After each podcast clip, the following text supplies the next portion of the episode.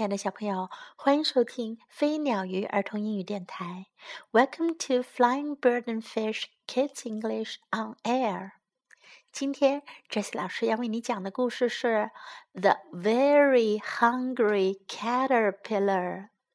好饿，好饿的毛毛虫。By Eric Carle。In the light of the moon，在月光下。 A little egg lay on a leaf. 一颗小小的卵躺在树叶上。One Sunday morning，一个星期天的早晨，the warm sun came up，暖暖的太阳升了起来。And pop，啪的一声，out of the egg came a tiny and very hungry caterpillar。 从软壳里钻出一条又瘦小又饥饿的毛毛虫。He started to look for some food。他开始啊，四下找寻吃的东西。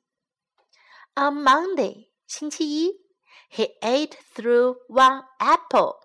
他啃穿了一个苹果。But he was still hungry。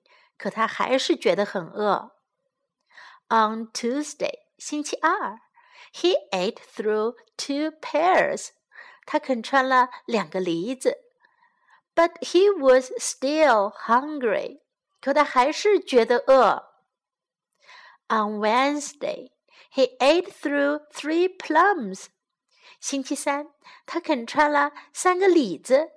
But he was still hungry。可他还是饿。 On Thursday, 星期四，he ate through four strawberries. 他啃穿了四颗草莓，but he was still hungry. 可是他还是非常饿。On Friday, 星期五，he ate through five oranges. 他啃穿了五个橙子 ，but he was still hungry. 可他还是饿呀。On Saturday，星期六，he ate through one piece of chocolate cake。他啃穿了一块巧克力蛋糕。One ice cream cone，一个冰淇淋蛋筒。One pickle，一条酸黄瓜。One slice of Swiss cheese，一片 瑞士奶酪。one slice of salami，一节萨拉米香肠；one lollipop，一根棒棒糖；one piece of cherry pie，一角樱桃馅饼；one sausage，一段红肠；one cupcake，一只杯形蛋糕；and one slice of watermelon，还有一片西瓜。That night he had a stomach ache。到了晚上呀，他就胃痛起来了。The next day was Sunday again。第二天又是星期天了。The caterpillar ate through one nice green leaf。毛毛虫啃穿了一片很好的绿树叶。 and after that, he felt much better. 那以后呀，他感觉就好多了。Now he wasn't hungry anymore. 现在他一点儿也不饿了。And he wasn't a little caterpillar anymore. 他也不再是一条小毛毛虫啦。He was a big, fat caterpillar. 他是一条胖嘟嘟的大毛虫啦。 He built a small house. 他造了一座小小的房子，called a cocoon。这个小房子呀叫做茧，around himself，把他自己呀紧紧的包围起来。He stayed inside for more than two weeks。他在那里面啊待了两个多星期。Then he nibbled a hole in the cocoon。然后呀，他就在茧壳上啃出了一个小洞，pushed his way out，使劲啊钻了出来，and He was a beautiful butterfly. 他已经是一只美丽的蝴蝶啦。小朋友，你以前是不是读过这个故事呢？这是一条很有趣的毛毛虫，对吗？他每天都要吃很多很多的东西，为了最后呀能够做茧化蛹成蝴蝶。我们在这个故事当中啊，可以复习一下我们之前学过的从星期天到星期六的说法。Sunday，星期天；Sunday，Sunday。Monday，星期一；Monday，Monday。Tuesday，星期二 ；Tuesday，星期二。Wednesday，星期三；Wednesday，Wednesday。Thursday 星期四，Thursday 星期四，Thursday。Friday 星期五，Friday 星期五，Friday。Saturday 星期六，Saturday Saturday。我们还再来复习一下一些食物的名称：apple 苹果，one apple。一只苹果，pear 梨子，pear，two pears 两只梨子，plum 李李子 ，three plums 三只李子，strawberry 草莓，strawberry。Four strawberries，四颗草莓。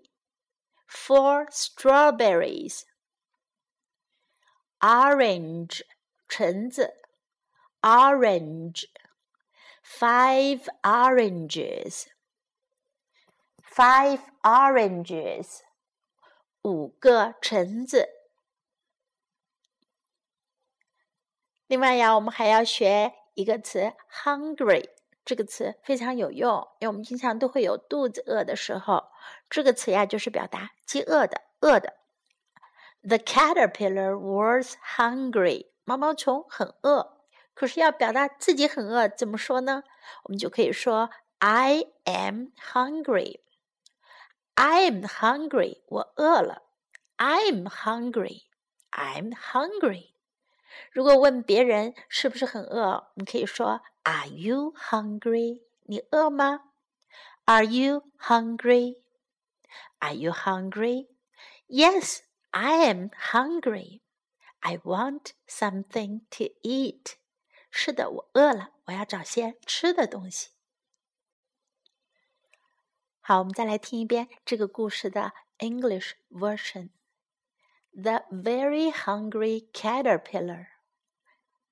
In the light of the moon, a little egg lay on a leaf. One Sunday morning, the warm sun came up, and pop! Out of the egg came a tiny and very hungry caterpillar. He started to look for some food. On Monday, he ate through one apple, but he was still hungry. On Tuesday, he ate through two pears, but he was still hungry. On Wednesday, he ate through three plums, but he was still hungry. On Thursday, he ate through four strawberries, but he was still hungry. On Friday, he ate through five oranges, but he was still hungry. On Saturday, he ate through one piece of chocolate cake, one ice cream cone, one pickle, one slice of Swiss cheese, one slice of salami, one lollipop, one piece of cherry pie, one sausage, one cupcake, and one slice of watermelon. That night he had a stomachache. The next day was Sunday again. The caterpillar ate through one nice green leaf, and after that he felt much better. Now he wasn't hungry anymore, and he wasn't a little caterpillar anymore. He was a big, fat caterpillar. He built a small house called a cocoon around himself. He stayed inside for more than two weeks. Then he nibbled a hole in the cocoon, pushed his way out, and he was a beautiful butterfly. 今天的故事就到这里。I hope you like this story. Bye.